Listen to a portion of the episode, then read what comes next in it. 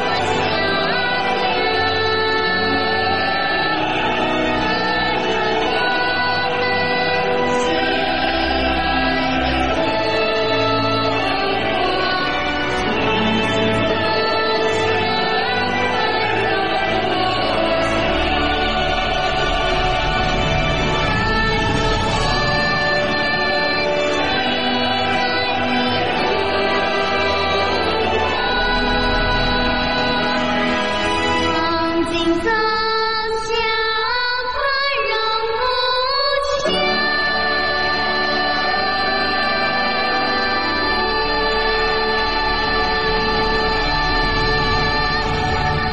係喺度咧，恭祝我哋嘅所有嘅 friend 咧，新年好，新年好啊！嗯，新年快樂，新年快樂咁啊！雖然好多 friend 都開工啊，但係都係喺新年嘅氣氛當中啊。而家係啊，都係美國新十五咧都仲係年啊嘛，所以咧我哋喺呢個诶、呃新十五之內啊，同大家咧就拜年嗯啦。啊，祝福咧我哋所有嘅 friend 啊呢、個心想事成啊，心想事成，情長得意啊！嗯，咁啊，當然好似呢首歌咁樣啦，祝福我哋國家啦，我哋祖國啦吓，係繁榮富強係啊嘛。冇錯啦，繁榮昌盛，繁榮富強啊！其實咧就誒、呃、過年期間咧就誒好、多 friend 都知道啦，咁我啊又去咗歐洲旅遊啦吓，係咪啊嗯嗯嗯但係咧即係誒。呃越嚟咧呢幾年咧，越嚟越覺得咧，其實我哋嘅真係全世界最好嘅地方就係我哋中國。係嘛，即係咁多咁多年嘅比較之下，係嘛係啊越嚟越覺得係。係啊，你十幾年前咧，你去外國咧，你會覺得外國呢度好，嗰度好嘅。嗯但係咧，你而家咧，你慢慢咧，你去到外國咧，你誒、呃你慢慢會覺得咧，都係我哋中國好，中國好，中國好。係嘛，即係好多嘢嘅相比之下咧，無論係方便啊等等好多方面咧，誒、好似中國方面咧好多都好好。唔係啊，我哋中國唔係話講方便啊，知啊，唔啊係講方便啊，而係係講咩咧呢，而係所有我同你講啦，而家喺全世界嘅所有公共服務領域咧，嗯哼我哋中國咧係應該係排第一嘅，係嘛第一冇啊，啊，哦第二可能日本就同我哋接近啲啦， ，OK，啊。係嘛，即係好多公共服務咧，佢啲設施方面啊，或者人為方面都好啊好啦。人同埋人同埋咧，我哋嘅呢個硬件方面咧，冇得講啊，全世界第一嘅。哦哇！你走去你走去法國咧，你入下境啊，你你去過下啲海關啊，人哋喺度傾下閒偈啊，跟住啊，跟住咧喺度望下你嗰、個誒望下你個護照啊，夾張機票噶嘛，我哋過關啊，嗯嗯嗯跟住褪翻張機票俾你啊，咁樣即係我我今次嘅真親身嘅經歷啊，係而且咧就係、呢幾年咧，每一年出國咧，就每一年發現我哋中國係越嚟越領先 OK，啊哈。啊，即係相比較之下，啊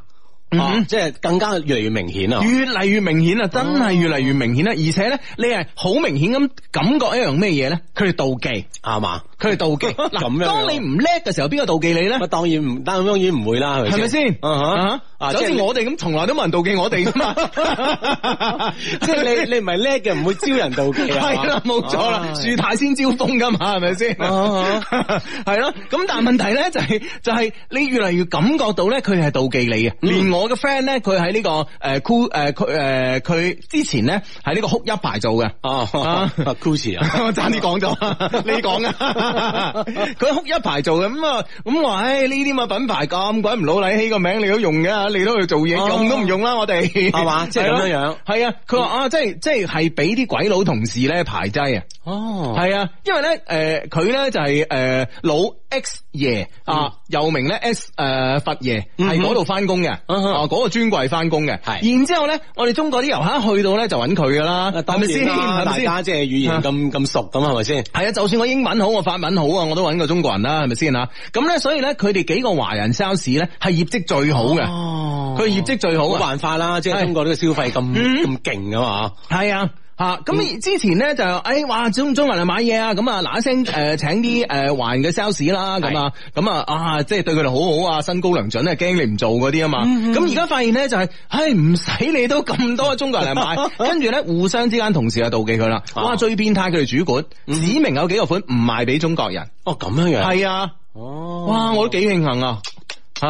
嗯哼好彩我哋自己有一些事一些情嘅品牌， 係話唔用你又唔用你，有咩事啫？。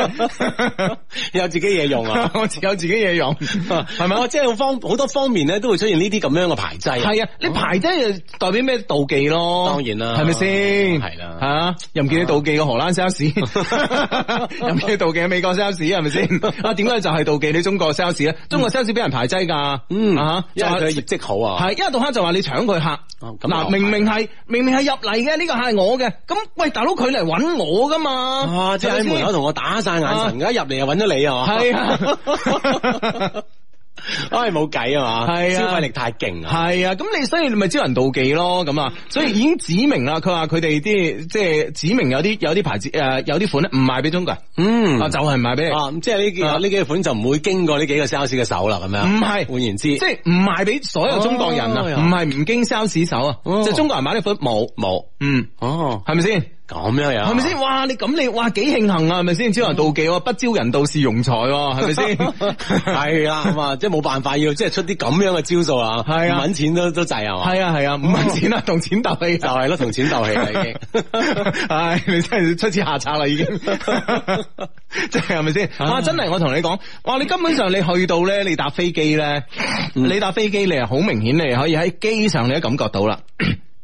南航啊啊！我哋我我我哋好多 friend 咧，成日話啊咩上飛機又要等啊，等幾個鐘啊，即係不不斷咁喺度抱怨呢啲啦。嗯其實無論從機師到機組啊，邊個唔想嗱嗱聲飛噶？啊係邊個想坐喺飛機度？啊佢都等緊㗎 係 啊，其實佢同你同呼吸共命運噶，係咪嗯先？但係咧有時咧航空管制嘅事真係冇辦法啦吓。咁但係問題咧，你去到外國咧，哇！我發現得幾古惑啊！啊點啊我我今次去咧就係呃我今次去咧就先诶、呃、飞到呢、個个诶、呃我先飛到巴黎，因嗯為南航直飛啊，只能夠歐洲诶选择唔多嘛，係係咪先吓？嗯哼咁我先飛去巴黎，咁咧就到咗巴黎之後咧就嗱一聲轉機，因為我因為咧今次嘅目的地係呢個中歐啊嘛，嗯咁咧、我就诶、呃第一站咧去呢、個个呃捷克係嘛？捷克咁啊去布拉格咁啊，咁咧然之後咧就誒、呃然之後咧就去到嗱聲咁啊，去到誒誒、呃你你你你知嗰、個嗰、個嗰、個 呃我哋成日講粗口嗰個機 場，大高樂哦， 戴高樂機場係啊，但係成日都話大咩鑊咁樣，嗯 因為嗰機場的確好大，的確幾大 鑊㗎。 ，OK，戴高樂 機場系啊，帶翻落機場咁啦。嗯咁咧就诶，咁、咧已經已經完全咧知道咧就話呢、個诶機場嘅服務啊，已經完全趕唔上我哋辦機場。哦，係啊，係嘛？嗯，哦，即係好多服務方面啊，服務方面已經遠遠落後於我哋白人機場啦，已經吓。嗯呃咁啊，诶、唯一好處咧就係入边有好多鋪頭。行都行唔晒咁多鋪頭，即係大啊夠大係啊所以呢樣嘢咧就係白雲機場如果再補一補咧，我相信咧冇得頂啊。係嘛？啊，咁啊，然之後咧就誒、呃然之後去到嗰度啦，跟住轉機啊，轉機去呢、個誒、呃捷克，捷克航空嘅代號咧好得意噶啊，O K。 O K 啊哦啊 OK 啊，真係好嘢喎！點解俾佢攞？我真係百思不得其解，啊哎係咪攞到呢個代號啦係啊，攞到呢個代 號。O K 航空，而且而且因為捷克咧航空咧係因為誒捷克斯洛伐克咧係一嗯九誒九二年先係分開兩個國家嘛，嗯啊之前係一個國家嚟噶嘛啊，，捷克同埋斯洛伐克啊，O 系 K，啦，咁啊，所以咧，佢捷克航空咧，其實咧理論上嚟講，成立於诶喺呢個诶一九九二年啊嘛，嗯全新嘅呢個捷克航空公司啊嘛 OK 啊，咁應該之前好多人睇到呢個編號想要噶啦，係咪 先？係嘛？哦，咁啊，結果都俾佢攞咗，俾我攞咗 OK，咁啊算啦 OK 啦。結果咧就係話，喂，大佬。大佬佢咧就誒誒誒，呃呃佢、為咗保持個準點率啊！嗯哇！我當時已經到咗個登機口我喺度等啊！喂，點解個廊橋出面冇飛機嘅咧嚇？哦喂，已經到夠鐘啦嘛，係咪部飛先機都未停埋嚟㗎嘛都未停埋嚟。哦，更加唔好話咩清潔啊等等啦，系啦系啦系啦系啦，嗯哇！跟住咧喺度喺度等一輪，哇！差唔多咧就要要到诶離呢個起飛咧好近啦。嗯咁如果以我哋嘅經驗嚟講咧，就飛機到咗之後咧，嗱嗱聲去上去做清潔。係啊，做完清潔之後，嗱嗱即係話诶先落客，跟住嗱嗱聲咧做清潔。係啊，跟住咧就係嗱嗱聲咧就呢個就嗯就上客啦再上客呢個係過程咧落客同埋做清潔呢個過程咧嗯啊少則我覺得咧最少要四十五分鐘，因嗯為部飛機即係百幾人落嚟啊咁啊，係啊行晒落嚟啊諸如此類，跟因住為再加埋清潔啊嘛係啊，再去補給一啲嘅呢個呢個物資啊咁樣啊，嗯咁所以咧都要四十五分鐘啊快我哇，但係當時咧唔夠二十分鐘係嘛啊佢飛機先停肯定晚點啦哇肯定晚點啊呢呢家嘢啊嗯真係嚇， 啊仲話叫 OK 啊 啊，仲結果佢佢機場咧好古惑。啊哈嗯點咧？其實呢個咧同航空公司冇關，嗯好多人咧覺得係誒呢間航空公司點咧，係大誒呢個大 S 鑊機場咧嗯好古惑，哦佢咧就係飛機一埋嚟咧就同我哋辦登機手續，哦嗯，哦喂人都未落喎，登咩機啊？哦，即係嗰邊都未落機嚇，係啊哈，啊，咁佢咧就登機手續，佢登機手續咧就放晒呢啲人出去嗯，喺條廊廊橋度等，哦，嗯，哦咁樣樣，係啊就等嗰邊啲人出嚟，哦我哋睇住咧喺隔離喺隔離條就通啊喺道隔離行過，行過，嗯哼喺隔離行過，跟住啲清潔人員咧就好求其，我同你講求其到不得了。啊，啊，就係、就係、因為咧，誒、小弟不才啊，小弟坐呢個商務 艙，咁係啦，咁啊誒可以即係好好快咁入去啦嚇，咁嗯啊，咁、個清潔嗰、個搞清潔嗰、個嗰嗰嗰幾個阿哥阿嬸咧就喺我前邊上嘅啫，嗯哇求其到不得了嘅，哦。啊即係係咁樣望一望，即係睇下有冇啲好明顯嘅垃圾係啊執一執就算啦。係啊係啊係哦啊，就喺我前邊入去啫嘛，我行幾快佢行幾快，跟住。 跟住就叫我搞完噶，執一執啲嘢就就就算噶。哦哇！如果你喺呢啲喺，如果呢啲發喺中誒、呃、發生喺中國航空公司上邊，哇！俾人哋一發上呢個微信、微博，死啦，啊係咪絕對先被投訴啦係 啊，啊哈哦，即係佢好快，所以咧就令到咧呢呢部飛機啊更加快啲又再次起飛啦。啊冇錯啦，啊咁哇！好你就肥流，超肥 流。而但係你有個最大嘅問題係咩咧？有個最大問題咧就係話。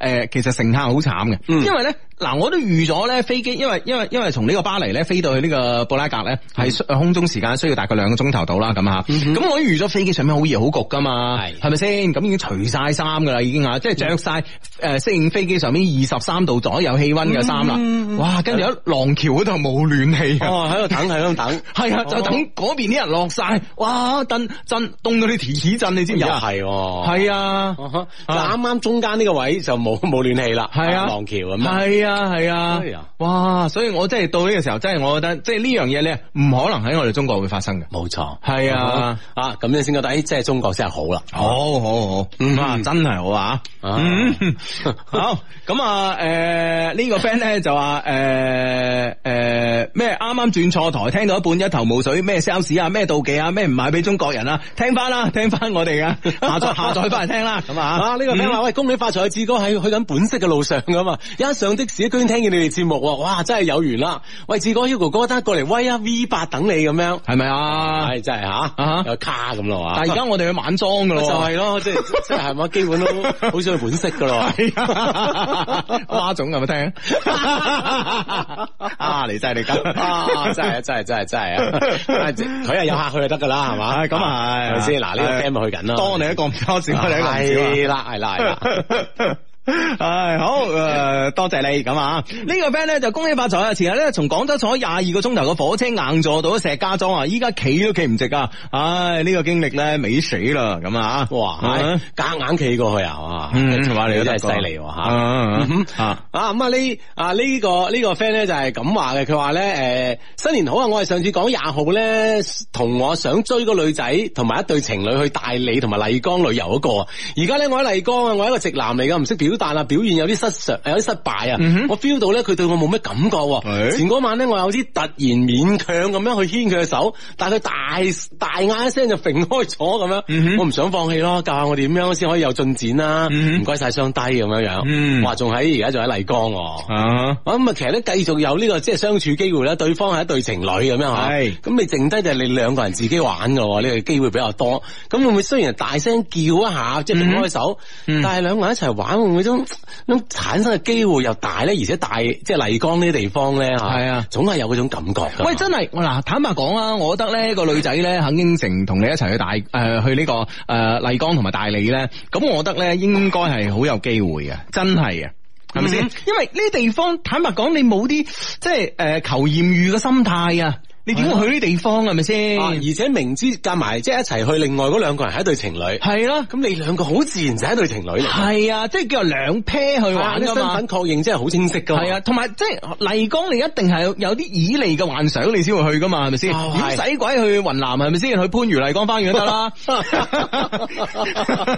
咁咪就係咯，係嘛即係 又又近又靚又正咁樣。有多嘢食啊，食街係啦，咁即係點解去嗰度咧？吓，雲南麗江咧，係 啊就係呢種呢種身份嘅定性咧，嗯其實定咗噶，係啊，所以你真係唔好氣餒啊！係啊係啊，啊，大嗌聲冇所謂嘅，可能你即係啊吓增加呢啲浪漫嘅氣氛啫。咁樣係啊，同埋咧，有時咧，女仔嗌咧，阿志呢樣嘢，即係即系我哋要同啲 friend 有時咧可以分析一下吓。其實女仔嗌咧，其實唔一定係佢唔想，嗯哼，嗯哇，係 嘛？有可能係更想啊係咪？係啊，係啊，即係呢樣嘢表現真係好係難啊，好難把握㗎。系啊，唔一定係唔啊制， 所以你唔好叫個女仔嗌你啊彈開，咁你即係咩意思哎啊？呀你唔得噶，唔得噶。唉， 係系啦，鼓起勇 氣係嘛，係啊有住信心咁樣吓，係喺啊呢啲地方係嘛，係就應該發生一啲感情上面嘅事情。啊冇錯啦，所以啊，係啦，咁所以雖然佢大嗌聲揈開你嘅手，其實我覺得咧，其實有時咧，你真係繼續落去咧啊，嗯啊，可能結果咧未必好似而家咁尷尬咯，因為係啊因為而家咧真係好慘啊，而家而家嗱，人哋個女仔一揈開一揈開隻手大一聲啦，咁佢又唔敢去馬啦，嗯跟住個女仔咧有時坦白講，有時嗱，誒大一聲揈開隻手，有有有一部分嘅原因係可能出於本能啦，嚇俾佢嚇親啦，係咪啊先啊突然間咁拉我隻手咁吓，系啊，咁係咪先？啊，第一可能俾人嚇親 啦，呢個本能反應啦。咁第二咧，有可能咧就係作下撞嘅啫嘛，係咪先嗯吓？啊，未必心裏边唔願意噶嘛，係嘛啊？咁啊，所以咧就係就係呢個時候你又收咗手啦，咁結果大家就企咗喺度啦，而家係諗啊，即係變成兩個人咧就相當尷尬嗯吓。啊，旁邊嗰對情侶真係唔知點算。當然係啊如果係即係識做嘅情侶咧，啊喺旁邊又潑下大紅線啊，幫下手咧，係啊都可能得嘅。喂，大佬，你停咗人哋好難潑噶阿志，係咪先？係嘛嗱，你佢揈開你，跟住你又繼續捉住佢咁啊，嗯哼咁啊，咁啊，隔離嗰嗰兩個一一一一起哄，嘴佢，嘴佢，嘴佢， 哇，邊啊起我邊邊自己已經嘴咗起身 啦，系啊， 喂，咁呢件事就就即系即系即係好順理成章啊啦。喺對方半推半就之下咧，就可能件事咧就禮成噶啦嘛，係啊，係咪先？嗯哼啊咁但係問題你兩個大家企 定定，係啊大家都唔知點樣拱，你都唔喐，真係弊啊！ 所以有時咧啲嘢真係啊，其實女仔嗌咧唔代表你令到佢唔舒服嘅，有時佢嗌咧係你令到佢舒服，佢先會嗌噶嘛，呢、個行為係咪先？ 係咯，啊係嗯啦，係啦，所以所以呢樣嘢啦嗯吓，即係關鍵就係你本身就出住有咁樣嘅出發點嗬，嗯唔理佢點，你都繼續去先得嘅嗯吓。係嗱，得嘅得嘅咁嘛。好咁啊！呢個 friend 咧從增城出發啦，到海南摩托機車環島一圈啊，順利翻到嚟。摩托穿越廣州，廣州嘅夜景咧好靚啊！啱啱翻到增城啊，Hugo 中我同我嘅隊友龍誒阿龍哥啦，新年快樂！我依家咧先至翻嚟過年啊，我哋依家先翻嚟過年咁啊，OK 咁啊，嗯啊你你摩托車穿越廣州冇俾阿 Sir 拉。係咯吓，咁犀利 嘅你啊！ 阿 Sir 都放你啊嘛，即係過年算啦，係嘛？嗯，啊，我同佢認識咗三個幾月啊，係通過雙方家長介紹認識嘅，只係見過三次面，感覺上咧仲未確認關係啊，因為未表白咁樣。嗯但係上幾日咧，佢屋企人咧邀請我全家去佢屋企食飯，嗯記得見我。係但係咧因為要去公司開年飯，公司開年飯啦，所以我冇去到佢屋企咁啊。嗯咁啊，誒，佢佢屋企父母咧亦都理解，咁我話啦，下個月咧我請佢屋企咧出嚟食飯，咁啊順便見下面，在此請教你哋，第一次見女方家長咧未確認關係嗰種啊，要注意啲咩咧咁樣樣，嗯哼我自己都拒絕過一次，咁啊，於是要補翻數啊嘛，係啦，咁啊，如果係未诶、未確認關係嘅話，見家長咧，我覺得咧好似有啲急。嗯，嗯喂，但問題佢呢個身份係除非你雙方家長都係單身嘅咁啊，又又 係異性，你會唔會諗得有啲多啦？唔係嗱，關鍵佢兩個人關係經過雙方家長介紹認識嘅，係咪雙方家長覺得你兩個點解咁耐未確認關係嗱嗱聲啦咁樣？啊，即係通過呢次咧啊，呢次食飯咁樣，啊，通過呢次咧就直接將呢個問題擺上台面。係啊，你兩個快啲確認佢係啦，咁啊喺诶，但係呢樣嘢咧，嗱你自己咧有心理做诶、呃心理上呢個準備咯吓，嗯嗯嗯包括你雙方心理上咧都要有呢個準備。我相信你應該同佢咧事先溝通啦吓吓，嗯係咁啊，其實诶、呃说話咧其實可以講到好明嘅，因為雙方家長介紹啊，係咪先？係咯嚇，咁啊所以啲说話可以講到好明啦。你可以問下佢，你話咧诶，如果我哋兩家人一齊食飯嘅時候，家長問我哋係咩關係，係你應該點講咧？係因為點答咧咁啊？係啊咁啊統一下口供。系啊。系咁啊！如果唔系咧，大佬尷尬噶嘛，係係咪先？嗱，家長呢家嘢咧，嗯係一個诶、呃家長呢呢呢家嘢咧，其實喺呢件事上面嘅立場咧，好得意嘅。嗯哼啊哈，嗱，即使咧阿志咁啊好似我同你係個誒雙方家長咁啊，係即使我同你再 friend 都好啦啊嚇，咁啊坐低誒、呃大家即係譬如講講起呢個仔女之間嘅事咁啊，咁啊誒，譬如譬如話啊，你兩個點啊咁啊，嗯咁啊，如果係如如果果三個幾月咯噃咁 啊，系啦系啦系啦，如果係你個細路啊，我诶冇、即係唔知啊咁啊，或者或者點樣啊咁啊啊喂。啊啊！我仔唔夠好咩吓？啊，點解你諗咁耐嘅？喂，你即係就算我同你幾路入，你都要諗啊！喂，我個女唔夠好咩？咁啊，係咪即係先？自不然你心入邊咧，係啊都會有啲諗法。係啊係啊 係啊，舐毒情深啊呢啲嘢 咁。即係好自然咧，就會令到雙方尷尬，同時咧，可能真係慢慢就有啲矛盾嘅滋生。啊令家長咧都好尷尬。係啊啊，哈啊，所以兩個人真係要統一下口供先啊。係嘛系啊，如果唔係咧，呢樣嘢咧，我覺得咧都係啊。如果兩個人咧嗰、個个呃大家嘅呢個認識咧，仲未達成一致嘅話咧，我覺得咧就唔使話，因唔為使太急住係食唔飯使話，因為诶佢請咗我，我覺得唔得閒咧，唔好意思請翻佢啦，咁啊，唔好因為呢啲嘢吓，食餐飯好閒嘅啫，其實啊吓。嗯，係啦，關鍵係想睇一睇你兩個而家點嘅啫吓。嗯嗯，啊，呢個 friend 話誒，哦，呢個 friend 話轉讓四月十三號張學友佛山站嘅票，有冇 friend 需要？啊 呢個 friend 叫 T Z J 子君，係嘛啊？好啦，睇下有冇 friend 需要，係嘛？系咁啊！呢個 friend 咧就話诶，呢個 friend 咧就話咩話？哦，咁啊，今晚實時收聽下啦，問 Hugo 想跟團去旅行啊，想問下新诶新馬團好唔好玩咁啊？咁诶，坦白講啦，小弟不才都诶，咁大家仔係诶跟過兩次旅行團。嗯哼，嗯，啊，兩兩次咋？兩次兩次，係啦啊。咁啊，第一次咧就係呃就係咧就係某個單位啊，某個單位诶天河區某個單位诶就自己一個單位成團嘅。嗯咁咧就诶，但係咧就話多咗兩個位咁啊，啊咁問我同我 friend 去唔去哦，啊？咁啊去咯，咁啊啊咁啊，即係啊栽咗你個團系㗎。啦，因為佢哋單位係好有錢、好有錢、好有錢嗰啲單位嚟 嗯嘅，即係嗰時咧仲可以公費旅遊啊，亂使錢嘅，啊而家梗唔得啦，絕對唔可以系啦啦系啦，白行規定之後，咁咧就诶都係講起都係十幾年前嘅事啦，咁其實就等於自己一班人去玩。嗯啊係，嗯哦，所以你就參加咗咁樣樣。系啊，咁啊參加咗幾好玩啦，咁啊大家都識識地咁啊，嗯即係識個單位其中幾個人咁樣，跟住咧十幾個人诶咁啊，大家識識地幾好玩，即係等於一哦個、一個小團伙嘅旅行。嗯，啊，咁我 OK 嘅，呢、個呢、個呢、個第一次跟團，第二次跟團咧就係呃第二次跟團係诶两千年。啊吓，啊二千年咁樣。啊！二千啊 年即係哇，講起咧，十八年前啦，啊啊啊 啊，十八年前，咁咧就當年咧就 係、呃當年咧就係話誒蔡瀾咧就話喂組個團啦誒食嘢啦咁啊，咁、跟住哦去咧泰國係咪嗰次？誒係係，第一次去泰國啊啊啊，跟住第二次係去澳洲，第三次去日本啊嗯嗯嗯嘛，啊就一齊，咁啊全部都係誒成個團咧得幾個唔係做酒樓嘅啫，係 係啊，啊，全部都係做酒樓嘅，全部都廣州啲酒樓老闆哦，啊新興嘅李老闆啦，啊嗯誒跟住嗰個誒誒嗰個無國界嘅楊老闆啦，哦哦哦啊啊哇一堆老闆啊啊喬美啦咁啊，咁嗯一紮老闆去嘅，咁又好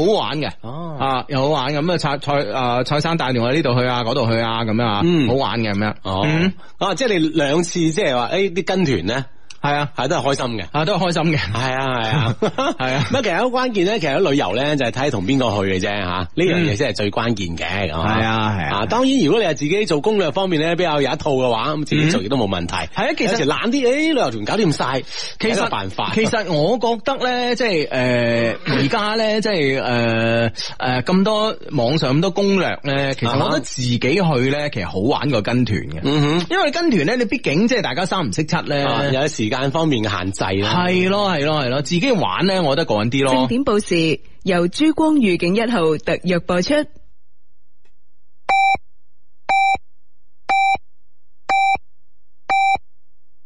北京時間二十二點正。呢個 friend 咧好得意啊！呢個 friend 呢個問題啊，即係做咗咁多年咧，第一次遇到啊自己吓。嗯哼，點啊？雖然係過年啊，但係咧我仲有啲感情問題咧，想請教各位吓。佢話 D L 咧識咗一位男生，但係咧呢個男生嘅條件咧冇我好，嗯我心裏邊咧始終有啲唔甘心咯，嗯感覺自己咧將佢當成備胎，點算？啊哈。啊感覺將佢當成自己即係話我以我條件可以揾到更好嘅，係咁我咪即係實在揾唔到啦，我先揾你啦。啊即係係咪呢種嘅備胎嘅感覺咧？啊！應該係啊嘛。嗱，我覺得咧應該係咧就 D L 咧就誒、呃、會唔會嗱呢、個其實有兩個解讀嘅阿哲。嗯哼，嗱，第一咧就因為呢個 D L 嘅可能係雙方家長係嗌佢係 D L 嘅，嗯咁所以咧呢樣嘢咧不得不從，知唔知啊？不得不從，係但係咧對方嘅態誒對方嘅條件咧的確唔夠自己好喎。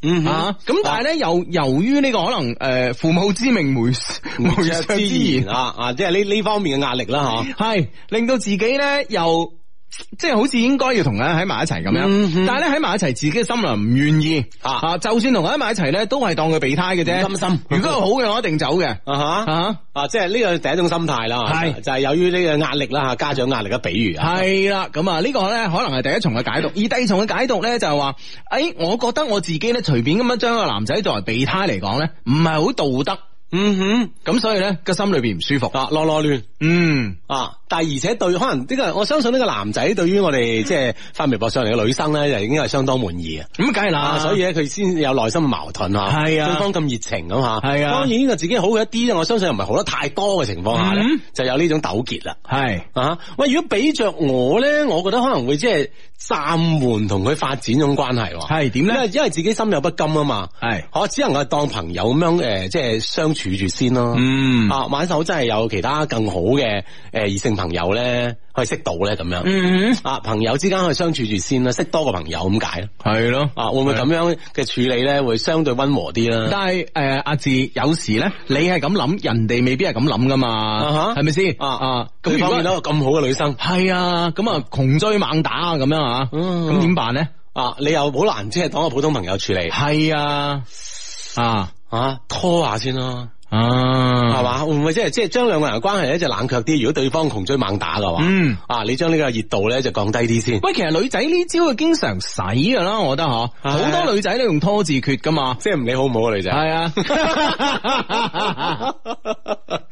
係啊，都用拖字訣 咧，慣用之伎倆啊，係啊，拖字訣咧，逼到呢個男仔咧，即係诶七十二變都上晒身咁樣。係啊，即係十五十六，究竟呢個女仔點嘅咧？係啊，不斷咁樣 show 自己最好嘅一面俾你睇，啊攞孔雀攞開晒屏咁樣。係嘛，都唔識收啦，已經開始。啊係， 啊，咁啊，其實呢樣嘢咧，其實誒男男生咧係有呢方面嘅心理準備嘅，嗯所以你照多都 OK 啊， 係啦，冇錯啦，點樣你都唔出嚟。係嘛，嗯係啊，總係有各種嘅萬般理由係嘛，嗯啊就係拒絕咗，係啊，我覺得如果你自己真係唔願意咧，即係唔好勉強自己咯，吓、我覺得真係啦，啊，自己都覺得有啲委屈噶嘛。系咯，如果唔係，喂，大佬，咁你你呢、個你呢、個你呢個自己都唔滿意係咪先？咁你何必啫？係咪先？係啊呢個 friend 叫我哋開解誒誒、安慰啊，佢話咧誒回國一年半啊，家人咧話我唔係養家啊，要求咧叫我咩考公務員，或者冇養屋企嚇。嗯我喺動搖當中咧就認真準備，但係屢試不中喎咁樣，所以個女仔嗯 咧又喺度業餘愛好啊，變咗係啦，動搖當中認真準備啊，即係呢個詞好記 啊。啊追嘅女仔咧，又喺度誒，即係吊下吊下我咁樣，啊啊一吊咗我一年幾之後咧，又同人走咗咁樣啊。哦，而家好迷茫啊！係尤其咧，二零一八年依此咧，感覺自己年齡咧，年齡咧就越嚟越大啦，係無所適從啦。希望咧今年可以揾到合適嘅事業同埋感情求安慰啊。嗯，咁啊，我覺得咧，既然咧決定咗做一件事咧，就唔好三心兩意啦，咁啊，咁咧一門心思咧就考好呢個公務係員啦唔好。動搖 系嚇。啦系啦，咁啊女仔咧走咗咪走咗咯，舊嘅唔去，新嘅唔嚟啊嘛，係咪先吓？嗯咁、我覺得呢樣嘢咧都唔使話太過憂慮嘅。咁至於覺得自己年紀越嚟越大啦，咁啊咁呢呢呢種呢種嘅憂慮更加唔應該，係咪先？嗯你睇下子係咪先？ 哦，係咯係咯，咁後生啊，你真係 使乜使乜憂啊？係啊，所以呢個憂慮唔需要存在嘅。所以咧，诶、其實啲女生會俾你急。係啊。啊，所以你唔好緊張。系啊，哇！呢呢個真理你真係你你長期咧噏住唔講喎你，噏住 啊！新年送，送大禮喎 你。唔係關關鍵，即係主要係過年期間，我相信好多女生啦，即係嚇翻翻屋企被催婚，嗯肯係啊定肯定會比男嘅就催得更加啱緊。啱有個 friend 咧，個女仔發上嚟話，誒翻到屋企咧，對住阿媽咧，阿媽就成日問佢你今年幾時結婚啊？佢話我男朋友都冇喎咁啊。嗯佢話關鍵咧，阿媽咧問呢個問題咧，唔係問一次喎，係朝頭早問，中午飯問，晚飯問。 快見到你就問啦，你唔好喺我面前出現一出嘢問 㗎。咁過年又焗住對住咯。咁啊，但係問題咧，即係成年咁長，可能就喺過年呢幾日問下嘅啫喎。平時你又唔喺係啊身邊嘅話，佢係啊冇乜機會問。係啦，冇錯啦。咁你你坦白講啊，嗱，你你你你將你譬如話你翻屋企誒過年十日咁啊，一一人問你三次，得問卅次啫，係咪先？你話你卅次你攤問到一年啦，係咪先？咁都唔係次數多嘅係都一個月三次到啦，係 嘛？係啦，所以呢樣嘢咧啊，咁咪由佢問下啦。唉，係互相理解啦，互相理解 啦。啊，咁啊，即係所有女生呢方面嘅壓力咧，比男生更加越之大吓，嗯所以你一門心思考好啲公務員先，其他唔使急嘅吓。係啦，欣怡咧就話過埋今日咧，聽日啊，終於咧同 Hugo 同齡啦！哇，恭喜晒，恭喜晒啊！生日快樂，生日快樂啊啊！生日快樂，生日快嗯樂，係嘛？啊，呢個 friend 都話生日啦，佢話三月三十一號咧就過生日㗎嘛，想利用週末咧去武大睇櫻花。喂，有冇 friend 咧過去武大咧睇櫻花啊？時間比較倉促啦，俾啲建議咧，唔該晒。喂，幾時去話？幾時去啊話？三月三十一㗎嘛？哦，四月份冇大嘅櫻花開噶啦。應該差唔多啦喎，哦三月底應該係差唔多啦。 O K O K 啊，系啦系啦，咁啊睇下有冇 friend 咧，即係喺呢方面咧有啲經驗啊，睇過有咩建議啊？嗯啊咁啊相信而家交通應該就好好方便噶啦。係咯 啊唔知即係即係呢個管理方面，即係武大咧對櫻睇櫻花嘅管理方面咧，會唔會同以往唔同啊？嘛？係啊，睇下啦，因為咁多人咧擁有一間大學咧，的確又係又係有啲係啦，對對大學嘅環境啦吓都係有啊影響嘅。係啊係啊，你要你要企喺人哋角度諗下係咪先？突然間咁多人去你屋企係咪先？ 你都要招呼得到先得㗎。就係啊係呢個 friend 咧就話，Hugo，我啱啱買咗你個抱抱單身狗咧，就即刻有女生主動向我表白啦，我脱單啦，恭喜我啦！嗱、所以咧我哋呢係咪我哋呢開過光噶嘛呢啲，係咯，啊幾靚幾正噶嘛，係咪先新年流流咁啊！哇，你喜事即刻就嚟啦，咁系啊！一買我哋個抱抱單身狗啦，即刻由女女仔同佢表白，你話幾勁啦，係咪先啊？嗯快啲恭喜我啦！啱啱咧係一齊嘅情侶，應該點樣做咧？搞搞啦！我連拖手仔啊都未曾拖過啊！咁啊，咁啊正當咁拖啊係啦係啦，咁啊呢啲嘢都會水到渠成嘅吓，咁啊兩個人慢慢發展咧就 O 吓， K。係切忌太急，有時啊，係啊咁啊拖下手仔咁啊，嗯哼跟住咧吻下嚟豁出去咁啊，啊啊喂，佢會唔會即係諗下我哋網站上有冇其他即係拖手仔嘅嘢買一買， 即係可以拖呢嘛？既然咁靚咁啊，諗呢啲啊可能佢。唔嗯人哋同佢表白，佢仲要 佢佢仲要用到我哋個法 器，真係。 啊咁有時用開順手又好難講噶嘛呢啲嘢，係咪先？ 相低新年好，恭喜發財啊！小弟咧年底打算同女朋友咧就擺酒結婚啦。女方嘅家庭環境比較好啊，打算咧買間大屋咁啊婚後一齊住。原先咧我都覺得冇問題嘅，但係女朋友一直咧強調自己咧係唔係嫁出去，係我入贅。嗯， 佢咁講咧，我覺得自己真係有啲介意啦。咁即係咁的確又係喎，你你哋咁講要咩啫？係咪先諗住啊，女生屋企買間屋俾我住咯， 一開始諗到好開心啊嘛。咁啊，雙方家長咧都冇任何問題嘅。想問問下，想問下雙低同埋各位 friend 點睇入贅呢件事啦吓？入贅對於男仔會唔會有啲唔係好體面啊吓？嗱小弟即係唔係好有面咧咁樣？嗱，我覺得咧小弟不才啊，即係 我我有個遺憾咧，可能會抱抱憾終身啊噶，就係冇得入罪。 咩都試下咪。 咁啊，但係呢家係唔敢亂試啊， 姐係咪先？唉即真係係呢家唔敢亂試嘅意思就係已經結咗婚啦，唔係入罪，唔啊通唔通你點啊理佢啊？係啦係啦係啦，咁啊當當然唔好啦。咁其實我覺得即係又唔係太大一件事嚟喂，㗎。我覺得如果可以做到入罪啊，簡直係男生嘅呢、個，因為我點解啦？我點解啊我呢件事有遺憾遺憾呢嚇係啊，咁一一當然一件咧好嘅事情咧，而我自己咧做唔到，我自己先遺憾嘅，係咪先？係嘛啊？咁啊，所以咧，我覺得誒、呃可以入罪咧，簡直係呢、個誒、呃男生嘅呢、個誒、呃婚姻上面嘅最高境界。係嘛？係啊何以見得咧吓？嗱首先點解將佢推到一個咁高嘅位置啊？嗱，首先咧吓，咩叫入罪咧？入罪咧就係話所有嘅嘢咧，就誒、呃包括呢間屋啊咩，全部都唔使你諗，啊，即係诶女方呢邊搞掂，搞掂晒，搞掂晒，係嘛？啊你就兩手揈揈入去住係啦你。入去住係啦，係啊，係咪佢先有咁咁多嘢俾你使用係嘛？系啊，嗯咁咪呢啲，喂呢啲係咪叫幸福隨手可得咧？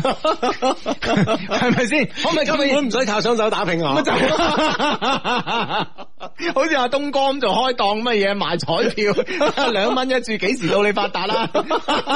人哋今日開張啊即係中咗靈界啊係啦啊恭喜東哥，恭喜東哥，恭喜東哥啊係啦，恭喜阿登哥啊，登哥啊，登哥啊恭喜阿登哥啊！財源廣進，生意興隆啊！嗯冇錯啦，冇錯啦啊！今日做老闆啦啊，開始賣彩票啦啊，啊，真係正嗯係嘛？係亦都係造福啊好多彩民啦吓，係造福社會嘅。冇錯啦，冇錯啦。得閒咧，大家如果想買呢個彩票咧，記得去诶呢個東山新天地。啊，即係富力新天，富力啊東山新天地。係冇錯啦，冇錯啊啦。嗯嗰個嗰個彩票系啦啊，認掂係嘛係啦，認住間诶體育彩票先好買啊，嗯福利彩票唔好買。啊， 仲要中 噶嘛？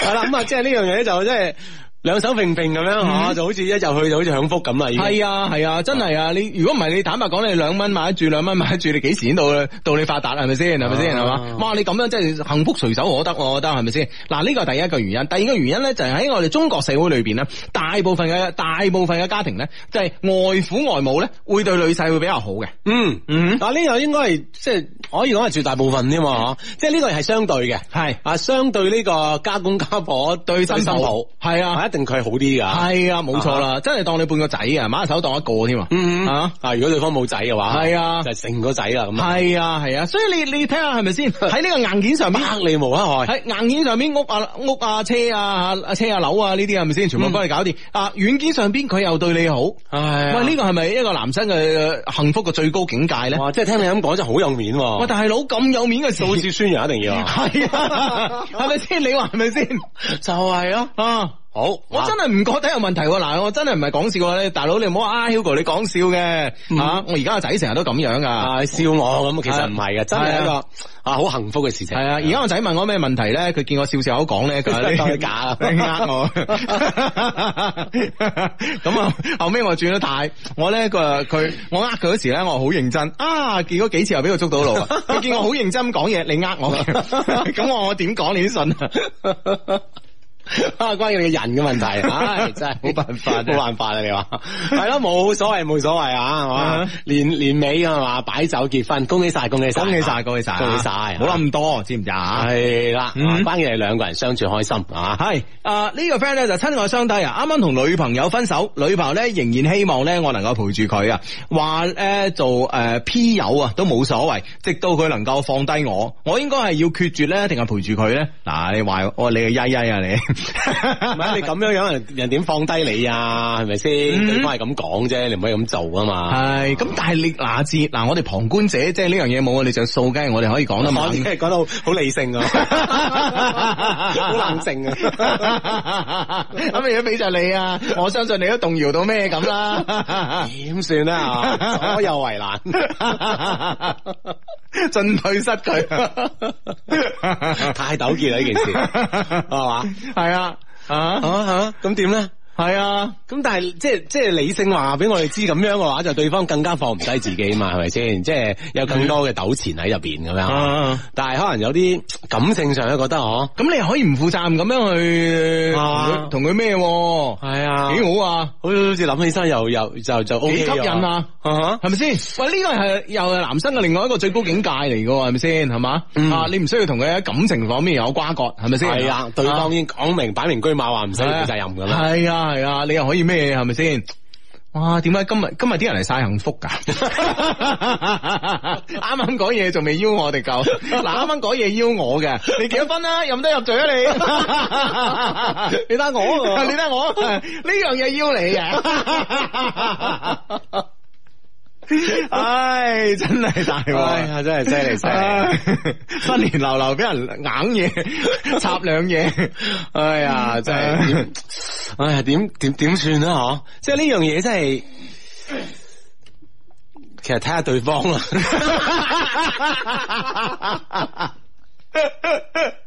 睇對方。嗱，我覺得咧，嗱，坦白講，對方咧肯定咧又想掹翻呢件事噶嘛，係咪先？咁所以咧，我覺得咧喺過程當中咧，對方一定要比之前咧拍緊拖嘅時候咧更加賣力。啊，一定噶啦，係係啦，即係即啊係起碼都即係盡量想挽回呢段感係情啊，嘛，吓可能有啲高難度動作咧，之前唔肯嘅，啊百般討好係嘛，係啊，咁而家咩都制嘅，哈所以呢樣嘢咧真 係。唉唉，啊真係真 係太難啦。太難啦，喂，真喂係喂，friend，你哋呢啲 friend 聽緊節目嘅 friend，你唔好掛住聽 得㗎，你唔好掛住笑得㗎，係咪先？你都俾啲意見佢啊，係嘛？睇 下即係喺呢個時候，或者你曾經都有過咁嘅經歷啊，你如何面對 啊？係嘛啊，點點樣控制自己啊？係啊嘛？你俾啲經驗吓，係啊，俾我哋嘅 friend，等我一齊咧可嗯以即係哎誒邁邁邁過呢一關咁啊。嗯，係咯，咁啊，嗱，好多 friend 啊，幾鬼羨慕入罪啊，咁啊，呢個 friend 咧就話，呢個 friend 咧就話呢個咩話，入罪好啊，有錢入噶，我都想入 啊，啊冇冇錢你點會叫 你入罪啊嘛？係咪咁嘅意思啊？嗯，系咯，咁啊，阿加菲就話入罪咧，等於實現咧真正嘅拎包入住， 即係拎包都租 啊！又係喎，唉，真係幾好啊！係啊另外呢個 friend 都係啊，入罪好啊，拎包入住幾幸福啊，唔使買房。 唉，係咪啊哎太好啦，唉太好啦啊！嗯，啊！阿志一定要幫我讀啊！自從零九年十一月咧喺美國之後咧，第一次實時收聽啊！今年咧喺誒第一次咧翻嚟佛山過年啊，真係好熱鬧，見翻好多親戚啦，又好感慨啊！不知不覺咧就八年過去啦，好彩咧識咗二十。年嘅小學同學咧，依然對我一樣咁好。小學同學們啊，嗯我好掛住你哋啊！阿堅、阿健、阿湛、阿琪、阿林、小雲、碧兒、阿若上咁樣，嗯係啦啊！即係八年之後重新翻翻嚟佛山咁吓，見翻好多同學仔咁嘛，嗯嗯啊，開心開心咁嘛，系。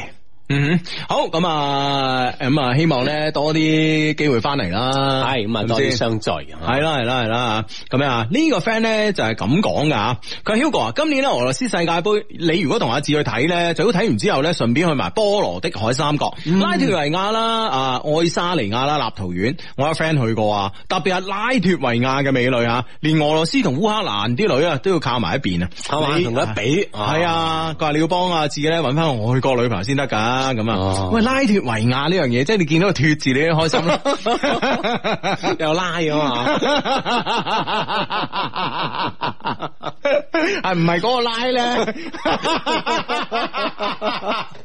唉真係 呢啲咁嘅文盲啫，我意思哎係拉過你， 哎哦唉，而家真係唉，你真係唉，唉，你真系，你心裏边唔係諗嗰個拉 啊？你真係真系啊，真系，即係呢啲咪國家名真係真係充滿幻想。冇辦法啊，咁啊，即係啊，波羅的海三角係嘛，啊唉的確咧，嗰嗰個地區咧，嗰個區域嘅女生嗯啦嚇，的確都好正係嘛，係啊係啊係啊係啊，一直有耳聞啊，咁啊，嗯不過幾多分啊，費事去啦，係咪先吓？係嘛，睇都唔睇咯，啊 啊，但係幫你又唔同喎、啊 有藉口啊！好，二月十四情人節啦，將 Love Q 最好嘅狗糧咧送俾待我最好的佢啊啊！呢、個一個女仔，希望呢個女仔咧佢咧九年早日脫單。咦，嗯兩人之間好似有啲古仔咁啊！係嗯啦，咁可唔可以啊？兩個人啊，誒啊， 發展下發展下係。咯，發展下咪互相脫單咯，係咪先吓？嗯嗯嗯啊咁啊呢啊呢个 friend 话喂新年好，恭喜发财，芳姐准时报道，两位靓仔想死你揾啦屋企。啊嗯二零一八咧只有一个目标啊，就系、脱單脱單脱單，你哋快啲開金口啦。B.S. 唔該咧，幫我問下有冇诶、呃老闆想發紅包俾我咧，我驚明年脱單就冇機會 啦。珍惜今年發紅包俾我機會啊，各位老闆係啊啊。O K O K 啊如，果唔係 你你出年發都冇人收啊！係啊，哇又係喎，幾激氣啦，係咪先啊？真係啊係啊。 嗱呢個 friend 啊，真係晚上好啊！而家喺屋企啊，每日起床面對阿媽咧講同一個問題：今年要結婚啊，你老大不小啦。每日咧早餐講、午餐講、晚餐講啊，搞到我都唔想同佢哋食飯啊。嗯同出邊有人講我廿八歲啊，我明明九二年噶嘛，唉，好無奈啊！呢、個年過得係啊，嘛？咁啊，九九二年都都都差都差唔多啦吓，都廿六歲啊嘛，係係咁啊嘛？咁啊，天一歲地一歲 啊嘛，計廿八廿八係咯係咯係咯係咯啱嘅係啊，佢條數冇錯啊，其實啊係啊。嗯。诶，低低啊！诶，近排咧 D L 咗一個女生啊，見過一次，性格好，長相都一差咁啊。目前咧對佢了解雖然唔好深啦，但係咧會係一個結婚，覺得會係一個結婚嘅對象，嗯而且近排交流咧都覺得佢對诶、到。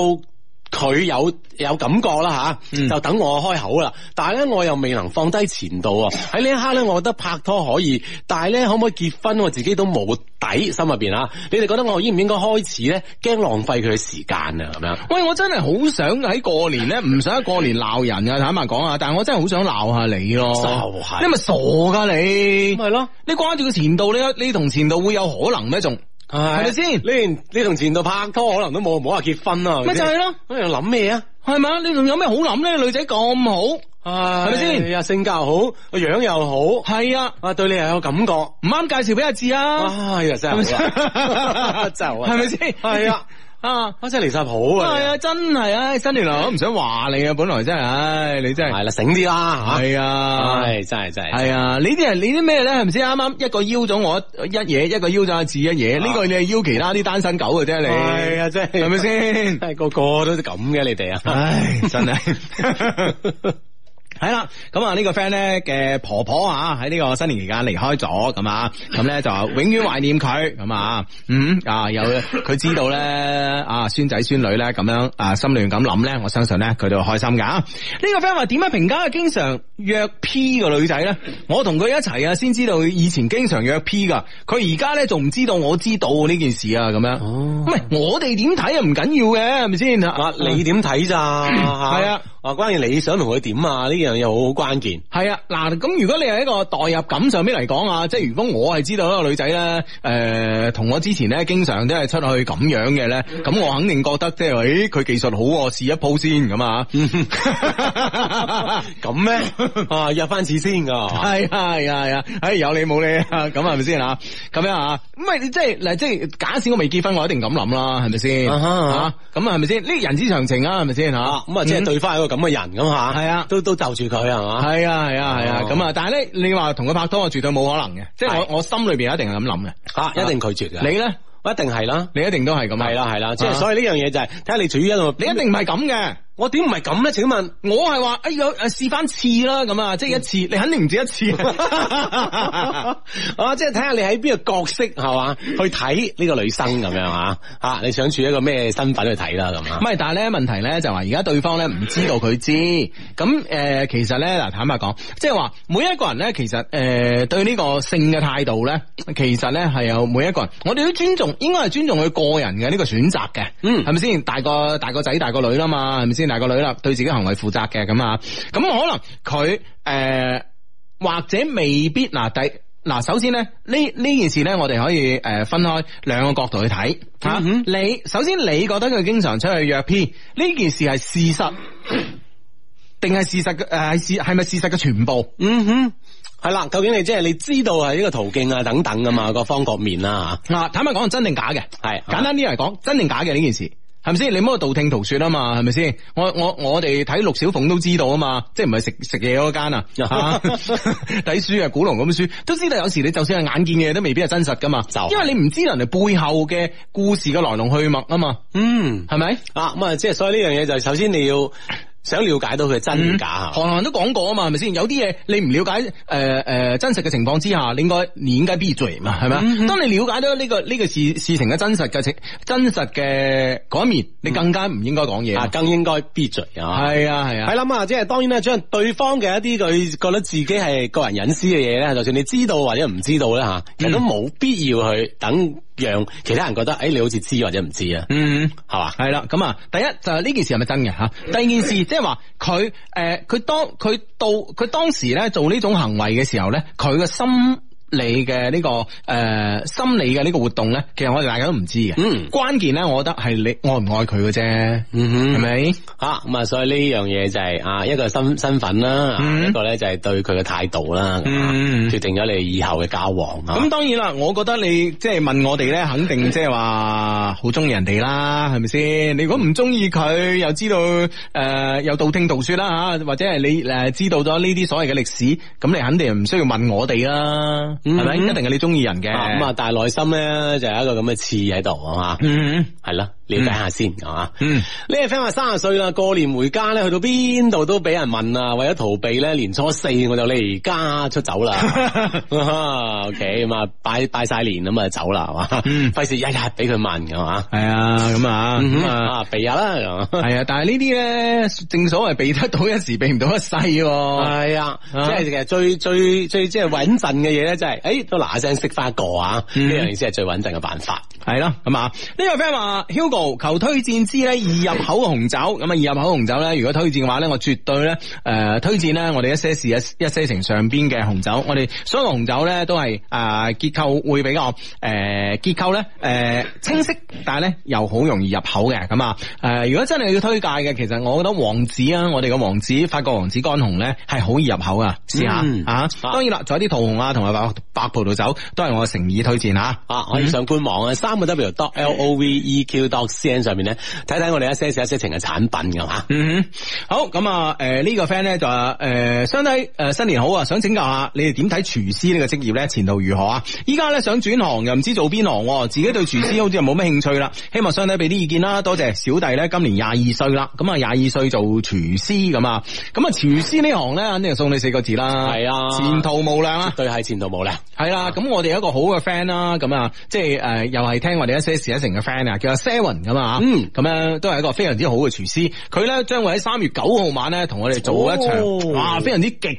盡啊呢、個个诶哇呢個色香味嘅啊豪門夜宴，係咁啊，等緊各位啊，等緊各位啊，等緊七十位 friend 同我哋一齊。北京時間二十二點三十分。系啦，欢迎繼續翻翻我哋節目啊！新年期間咧，我哋一些事一些情咧喺度咧，同大家拜年之餘咧，當然啦，都會同大家咧一齊傾下偈嘅咁啊！一些事一些情啊，逢星期六及星期日晚咧九點半打後咧，都會出現喺珠江經濟廣播電台啊！咁啊、呢個 friend 咧就問買樓嘅問題啊，恭喜發財啊！有個問題急急急啊！我想梧州買樓，地段可以，朝向好，佈局好嘅，九廿一方要七千六。誒一百零六方嘅朝向可以，但係光線唔係幾好，佈局都唔係幾好，但係咧六千七咋，咁即嗯係平咗幾多啊？平咗九百蚊。係啊，俾咗九百蚊一方咁啊，喂，會唔會都係應該係前者會好啲啦？即係貴，因為當然貴係貴得有道理啊噶嘛，嗯一分錢一分貨啊嘛，係啊，咁诶、呃首先啦，嗱，你九十一方同一百零六方咧，其實咧中間咧係差咗幾多噶？啊、因為中間咧係差咗十五個平方嘅，嗯係嗯咁十五個平方咧分分鐘咧係多咗一個房，甚至乎兩個房啊。咁、所以咧就诶、誒如果俾香港人間啊，間到三個房啦，十五個平 方。系啦，咁啊好認真間係 嘛 要，系啦，咁啊，所以咧就诶、呃所以咧就呢樣嘢咧，睇你首先咧，你九廿一方個诶、呃你夠唔夠住？咁如果夠住嘅話咧，其實我傾向於九廿一方，因為咧，其實咧诶樓呢樣嘢咧，你唔好當佢係一個诶、呃，當然樓呢樣嘢诶，房子係用嚟住噶嘛，係咪先？唔係用嚟炒噶嘛，啊係當咪然先啦？係嘛嗯，咁但係咧問題咧，當你想換一間更加好嘅屋嘅時候咧，其實诶诶，佢、房子咧，佢本身佢係會升值噶嘛，嗯咁一間好嘅屋嘅升值能力咧，一定要強過咧，诶、勁過呢一間咧，可能唔係太好嘅屋。係啦，佢本身我有有佢價值所在，而且咧有佢嘅升值空間吓，咁啊咁咁多即係好嘅條件之下咧，升值空間自不然就大咗咁嘛。係啊咁所以你會為你下一次嘅新屋嘅準備咧，其實呢啲咧係一個即係都係一個好好嘅準備嚟。嗯 啊，所以呢樣嘢吓，前者啊揀好啲係嘛，係係係，咁啊！呢個 friend 咧，Hugo 新年好，有問題請教啊！舊年咧，朋友喺高明新城買樓，單價八千，今日一睇咧升到一萬啦，買唔買得過啊？買。嗯哼。一個字。買啊，系啦， 我哋一些事一定咧做到今年咧，做咗十五年咧，一直啊嗌大家買樓嘅，從來冇人話蝕過嘅。啊吓，嗯继续买咁啊！係啦，新來嘅雙低新年好，恭喜發財！切入主題啦，本人咧喺上班嘅地方咧，同同事相處咧唔係太理想啊，基本係唔講嘢嘅，可以可以講基本係冇咩可能再繼續傾偈吓，嗯連工作上嘅事咧都係好簡單嘅交接啫。我如何是好咧？同老闆辭職，老闆係挽留，應該點處理比較好啲咧？嗯係直接轉工咧，定係繼續當前咁嘅狀況咧？大家都繼續唔講嘢行唔通啊！求兩老指點啊，感激不盡咁啊！佢唔講嘢係到底中間有啲咩問題啦？係啊其實我覺得咧，诶、同一個辦公室翻工咧，其實個關係咧應該係即係更加親密過好屋企密切，嘅愛嗬。親密過屋企人啊。啊哈，系啦，你即系可以每日見咁多個鐘咁樣樣，係啦，即係每每日每日，你坦白講，你見你見你父母多定見你同事多？嗯你累計下時間，你計下數，係咪先？係啦，咁啊應該咧就會有好多嘅嘢，點解會冇偈傾咧？嗬，系啦，所以咧呢呢个方面咧，即系大家可唔可以改善下咧？咁老板挽留你，基本上嚟讲系你喺呢间公司有价值啦，系咪先啊？嗯咁咪得鬼人挽留你咩？係咪啊，你嗯唔使出糧啊？你估係嘛？系啊，咁所以咧就係話，诶、呢樣嘢咧會诶、誒其實咧诶、誒如果係你自己嘅問題啊，诶、或者咧好诶、誒或者有一部分係因為你自己嘅原因啊啦，我相信吓，即係呢樣嘢咧，即係我哋我哋唔可以話啊，全部係你同事唔啱啊，離開呢間公司啦，咁啊如果如果全部係佢哋唔啱，咁你即刻走，嗯哼嗯係哼咪先？但係咧，如果咧係你自己你自己喺待人接物方面咧有一定嘅問題嘅，有一啲嘅問題嘅話咧，咁我覺得你就算離開咗呢間公司去咗一間新嘅公司一個新嘅環境裏邊啊，分分鐘呢種情況可能都會再現嘅喎。哦，馬來西亞呢種情況咧會更更加嚴重添，因為係啊陌生嘅環境、陌生嘅同事咁啊，系啊，咁我覺得咧，不如咧，你嘗試下啦，喺新嘅一年裏边咧，嘗試下改變下自己啊，嗯哼，好好唔好咪？啦，踏出自己嗰一步咁樣樣吓，將诶同事之間嘅關係咧去緩和一啲咁樣係冇錯啦啊，，咁啊勇敢踏出呢一步咁啊，嗯，好，咁啊呢個 friend 話 Hugo 同男朋友一年半啦，感情好好，但係男朋友唔肯結婚啊。佢話咧覺得家庭有束縛啊，想遲啲結婚，又覺得咧拖累我。請問咧點樣先可以解開個心結咧？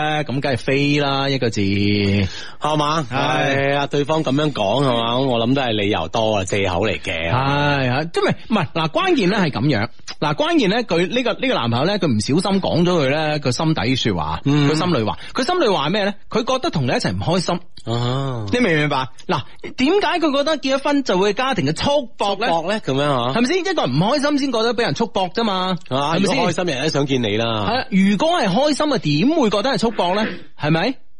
啊，咁所以咧就係話，诶、嗱，束縛咩意思啊？即係困住你、綁住你咯，係咪先？嗯嗯啊，咁我哋我哋我我哋喺呢個社會上面見到啊，困住你、綁住你係坐監，係咪 先？咁咁咁冇可能會開心啊咁冇噶。可能會開心噶 嘛？哇，有監錯啊開心啦，咁啊係咪先？啊啊，咁所以佢明顯就係話同你相處得唔開心。你明白未？拍拖嘅時候都相處得唔開心，你諗啊結婚會幸福咩？所以呢啲咁嘅男人一個字飛。嗯哼，啊，早走早着噶嘛。係啊相低新年好，今日咧係我女朋友韋斯。寶寶嘅生日啊，韋斯寶寶嘅生日啊，幫我祝佢生日快樂啦！今日好開心，我終於成功咧夾到我人生嘅第一個公仔 啦，夾咗好耐啊！另外今年咧，誒今年過年咧，我哋都見咗雙方嘅家長啊，雙方家長亦都十分之支持我哋，哇！恭喜晒，恭喜晒！所以係完成咗一個小目標啦。希望新嘅一年咧，韋斯寶寶咧就工作順利啦，多啲愛老公，亦都希望咧我哋年底可以順利買房啦。愛你嘅大雄寶寶石，哇一切都好順利啦，啱，過係年啊見家長嘛嗯，哼年尾買屋買屋自不然，即刻就準備呢個結婚噶啦，係嘛系啊，系啊啊，啦。恭喜晒兩位，啊係嘛有 了房子还不房事一下啊？还不试一下 係嘛？啊，对对，好咁啊，哇！相低俾啲意見啦，想換車啊，特斯拉如何咁啊？咁如果我再換車嘅話，其實我都傾向於揀一部電動車。係係嘛？係啊特斯拉咁，啊係起碼而家新嘅牌都幾型啊， 綠色咁樣樣，系啊系啊，哎，我發現咧，原來咧，诶、歐洲啊，歐盟嘅呢、個个诶、呃电动车咧，嗯都係綠色嘅車牌。係嘛？係啊可能都係即係如出一轍啦咁。係啊係啊，大家唔知邊個抄邊個啦，總之差唔多嘅樣。啊！而且诶，我見到綠色車牌咧係六位數噶啦喎，啊，即係而家我哋藍色牌係五位數嘅啫，嗯係啊六位數噶啦喎，嗯，啊即係預見住呢個市場會好大。係，啦，未來越嚟越多嘅呢啲電動車啦，咁啊，係啊係啊。新能源系啦，，但系咧都诶、呃可以，大家如果想買電動車嘅話，可以等等啦、啊。嗯哼因為咧我哋國產嘅電動車咧都係好勁嘅牌子啊。係啊嗯，未來啊 嘛，啊啊！我以為你講啊假老闆 添。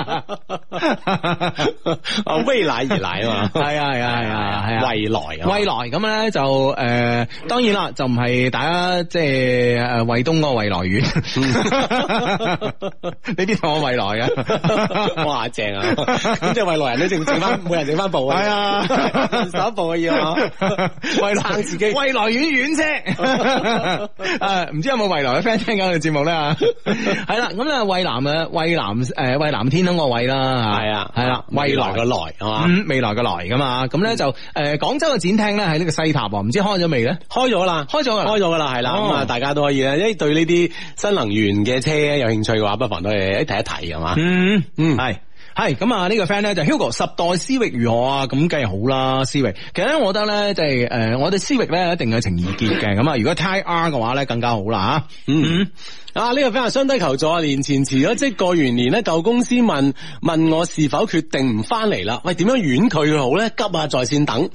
喂，如果你唔想翻就兩個字啦，是的，係啊，即係一百個理由啦，係嘛？係啊係啊哦，是的咪得啦，係咪先？係啊，啊，有咩啫？係咪先？係啊嗯啦，既然唔想翻去，咁我諗就好好簡單解決。但問題咧就話你即係你你所有嘅工作啊交接啊咁樣，咁你要搞清楚，即係做好未啊？嗯唉，做好未咁啊？即係呢啲嘢就係、就係、咧，其實咧人在江湖吓，我覺得咧、 一個人咧，阿志啊，你有冇諗過呢？一個人點解要做嘢咧？點解要做嘢啊嗯？咁咪要揾錢啦，嗱，其實咧一個人點解要工作，點解做嘢咧？其實係一個诶、呃我覺得咧係即係诶，呃我喺飛機上邊咧睇咗一部電影，我嗯我喺呢、個个呃我喺呢個從巴黎飛翻嚟廣州嘅飛機上邊啦，啊睇咗一部電影係周秀娜同埋呢個诶郑、欣宜。嗯啊，即係阿肥肥個女啦，啊哈啊誒合演一部電影叫《二十九加一》二十九加一啊，未未睇過，啊，呢部電影其實。呢部電影咧，其實即係啊，我我發現咧，其實咧，我喺飛機上面發現到好多好嘅電影。係嘛？嗯滄海遺珠啊，都係。啊，都即係平時可能真係冇冇可能去電影院睇嘅戲， 係啊，即係你你呢啲呢啲戲咧，即係我唔知有冇喺誒院線上啦嚇嗯咁哼啊，咁即係基本上你係唔會太留意嘅。係吓嗯咁啊！我我發現我喺飛機上面睇咗好多好睇嘅電影啊！今次咧，誒、我係睇咗《繡》誒、我係睇咗《繡春刀二》嗯二啊，OK 啊哈咁啊覺得好睇。係啊，咁搞到會唔係嗰種環境之下，你焗覺得幾好睇啊？焗住你睇焗住你睇，如果 唔係冇嘢做啊。係啊，哎呀都 OK 喎。 喂，呢樣嘢，喂，其實呢樣嘢咪咪就係啱咯，反而俾咗你好好嘅一個好安靜嘅環境去睇咯。嗯因為因為因為如果你平時去睇電影咧，你會有好多選擇噶嘛，係咪係先？我啊啊買呢買呢買呢場咧，定買嗰場咧？係啦，同埋你要睇下睇下咧呢個誒豆豆瓣嘅呢個評分啊啊、影評啊等等啊係啊係啊，你會決定你嘅選擇噶嘛。嗯但係咧，你喺飛機上邊係冇咁多嘅選擇噶嘛。係你咪睇咯，係咪先嚇？嗯啊，亞洲電影、中國電影啊點開咪睇係啊係啊，啊最新大片咁啊，你咪點開睇咯咁。所以咧誒，所以咧我會發現咧喺呢個環境之下，你你去選擇咧先至係由心而發嘅。嗯嗯咁啊，譬如話睇咗誒《手信刀一》《手信刀二》啊，都好睇喎原來嚇。係嘛？咁咧就誒睇咗呢個《閃光少女》，嗯哇好睇嘅喎，原來好好睇嘅喎，係咩係啊我，聽都未聽過個名。 你咪睇睇少女，你都應該想 啊睇下咁樣，你要閃光有咁閃光啊！光。 喂，你講下點，即係點點樣嘅工作啊？你睇睇出戲對對你有咩感觸？啊唔係佢佢佢呢個咧就係、诶，佢、呢部電影咧其實就係講一個诶、一個職場上面嘅一個二十九歲爭一個月到诶三十歲一個一個女生啦，周秀娜所飾演噶啦咁啊，嗯嗯咁呢種好典型嘅港女啊，其實我哋有時咧見到好多香港公司啊咁樣都有啲咁嘅女诶咁咁樣咁嘅樣女嘅職業女性啊，系啦，啦，咁啊，職業女性啊，有啲女生係咁嘅。咁咧就其實咧喺裏邊咧，其實對誒、呃、對於工作誒、呃人點樣工作咧，其實係一個好嘅詮釋嘅。嗯即係話其實工作咧，其實分一個人要做嘢咧，其實分兩個層面上嘅。嗯一個咧就話誒、呃要誒揾揾食咧，就係話因為我哋要我哋需要錢啦，係啊咁啊，咁嗯呢個咧係基本需要嚟㗎，人嘅生存嘅基本需要啦嚇冇錯咁啊，除咗呢個層面之外咧，就話當你做一個工作你做得好嘅時候，你要獲得呢個尊重。嗯嗯，啊當然啦，當然系啦，咁人其實咧好多時候咧就就係話咧，反而即係係工作嘅好主要嘅呢個動力咧，其實喺第二個層面上邊就係話即即係你係刺激佢嘅，做好呢份工嘅呢個刺激，就係話咧你可以得到其他人嘅尊重，尊重社會上嘅尊重，嗯係咪或者先？喺喺你嘅行業上邊啊，得到咗尊重，你嘅同事得到你同事嘅尊重啊，係啊係嗯啊。係啊啊呢方面可以刺激到咧，更加做好呢份工啊，係啊係啊，即係所以咧有有有有時即係有有時咧就啊係有啲精神層面上嘅嘢啊，精神層面上，所以咧就呢個咧令到令到我諗翻一件事，令到我諗呢一件事啊，其實咧又真係有啲不吐不快。點咧？就係咧，我我我我公司有個同事咧，就係、呃都係聽我哋節目嘅，咁啊咁啊，當然誒嚟咗我公司做嘢，我先我先知道啦嚇，咁啊聽我哋節目嘅，咁啊好好嘅，咁啊咁咧就做嘢都做嘢都唔錯啊，其實都唔錯咁啊，咁然之後咧突然間有一日咧就唔翻工啦，話誒誒。即係唔唔記得係咩啦，唔記得即係咩阿媽病咗啊，諸如此類原因啦，唔翻工啊，咁係咁唔翻工，咁唔翻工，我同事話咁唔翻工點啊？咁我人哋話人哋人哋人哋屋企人病咗啦，咁係咪先嚇係咁我哋我哋係一個有人情味嘅公司嚟噶嘛，係咪先？嗯當然當然系啦，由得佢啦。咁喂，大佬，咁一直唔翻，一直唔翻都唔係路噶，係咪先吓？啊，即係你要你即係要講清楚，你究竟係點樣係啊，啊啊啊？你咁究竟係以後都唔翻呢？定係唔係啊翻一段時間咧？係啊係啊係啊，咁啊，咁然之後咧就，然之後咧就呢、個誒誒成誒，跟住之後就冇晒聯絡啦。之後就冇晒聯絡，喂，咁大佬，喂，喂，你幾時翻嚟啊？咁啊，誒、同事問佢幾時翻嚟啊？咁啊，唔翻啊？咁啊，我而家上海啊，咁啊，哦，咁你唔翻唔翻，喂，唔翻冇問題啊，係咪先吓？係係咯，大家好嚟好去，咁啊，喂，交接下，佢冇咩值得交接噶啦，喂，大佬見個面啦，係咪先？ 啊，即係首先第一，你要你要講聲啊，係人與人之間嘅禮貌同尊重啊。系啊系啊嗯系啊哼，啊，跟住咧就係，跟住咧就一個温美十，要喂出糧啊你，喂大佬，嗯我點解要我點解要出糧咧？係咪先？嗯啊哼甚至乎咧，即係話佢話佢阿媽即係病嗰時咧，我嘅同事話喂，即係如果阿媽真係你了解咩情況啊？係嗯咁如果真係咩嘅，我哋公司俾啲慰問金啊，係咪先啊？咁樣係咯係咯哇冇冇喎，完完全即係冇交代。好嗯啦，出糧喂大佬，我憑咩？我話出糧冇問題，出糧冇問題嗯噶，啊唔係唔爭在你嗰啲啦，係咪先吓？關鍵喂大佬，翻翻翻公司交接下好唔好啊？係咯嗯啊好嚟好散啊嘛，咁啊啊，你唔出啊嘛，你唔出我勞動仲裁告你。 啊哦，咁然之後我就我話我覺得喂呢、個世界係咪應該有天理嘅咧？係咪先吓？嗯哼吓你唔驚俾人俾雷劈嘅咩？你做呢啲嘢係咪先吓？啊，啊！即係道理上係佢主動毀約嘅喎。係啊係啊係啊係哦咯係咯。係咯，跟住咧，勞動仲裁咧支持佢喎，哎呀，啊，咁支持佢，支持佢，啊，要我賠翻啲糧俾佢，咁我我 OK 啦，算啦算啦，唉吓、即係即係，我等我等我買見識啦，係咪先吓？嗯哼嗯啊，咁唔係喎，佢仲要賠償喎，而家告上法院喎，哎呀，哦，即係咁。吓咁嘅人都有 喎，所以我真係覺得一個人即係你要你要搞清楚你到底你自己係工作係為咗乜嘢。嗯哼我而家覺得我我而家覺得呢、個呢、個呢、個呢、個呢、個前同事，你工作係咪為咗詐騙咧？啊，真 係。啊系 啊。啊！真系真系好神奇，好神奇！呢、個世界真係，哇！大佬，真係真係，我都算係見得事多啊啦，真 係。唉唉唉，真係係咪先啊？所以即係我覺得咧，诶、人，我覺得咧最緊要咧就係話。誒、做嘢勤力做，但係除咗咧可以滿足到誒、你嘅生存或者滿足到物質需要之外咧，其實一個人咧喺呢個社會上面咧最重要嘅工作咧嘅意義在於咧，你可以獲得尊重。嗯哼，嗯，係啦，我俾你贏咗又即係好似啱啱我舉個我公司嘅例子咁樣，嗰、個同事嘅例子咁樣，我俾你贏咗又如何啊？嗯哼，係咪先？你喺我心目中你住喺一個垃圾，甚至乎一個垃圾不如嘅嗯哼廢物廢柴，嗯係咪先？唉。啊，即 系 anyway，啊咁啊呢個 friend 啦，微博上咧就啊佢話：，诶、今日咧終於下定決心咧忘記一個男生啊，嗯認識佢一年幾啦，其中咧就期待太多，回應太少，嗯希望咧喺你哋嘅陪伴之下咧，盡快走出來啊，並且遇到自己嘅 Mr. Right 啊，十幾年啦，感謝有雙低斷斷續續嘅陪着我走啊嘛。嗯系啦，啊，总有我哋咁啊，北。啊，北岸三十八號啊嘛，嗯忘記佢咪一件好事啦吓，係有咯新生係嘛，嗯，系啦，OK，咁啊呢個 friend 咧，呢個 friend 咧就話诶、誒哇呢、個 friend 啊，佢話相咧新年好啊，我同男朋友咧一齊咧一年半啦。佢突然之間咧，先同我坦白，佢有個老婆，同埋 有有女，佢有老婆同埋有個女啊。哎但係咧，佢對老婆已經冇晒感情啦。佢話佢準備離婚，叫我等佢咁啊。嗯哼，嗯哼會唔會都係誒即係無無論即係特別有好多電視劇啦，嗬嗬，嗯總之都係有啲咁嘅橋段噶喎，嗬。嗯。啊，佢突然間講係係係一個咩問題啦，嗬？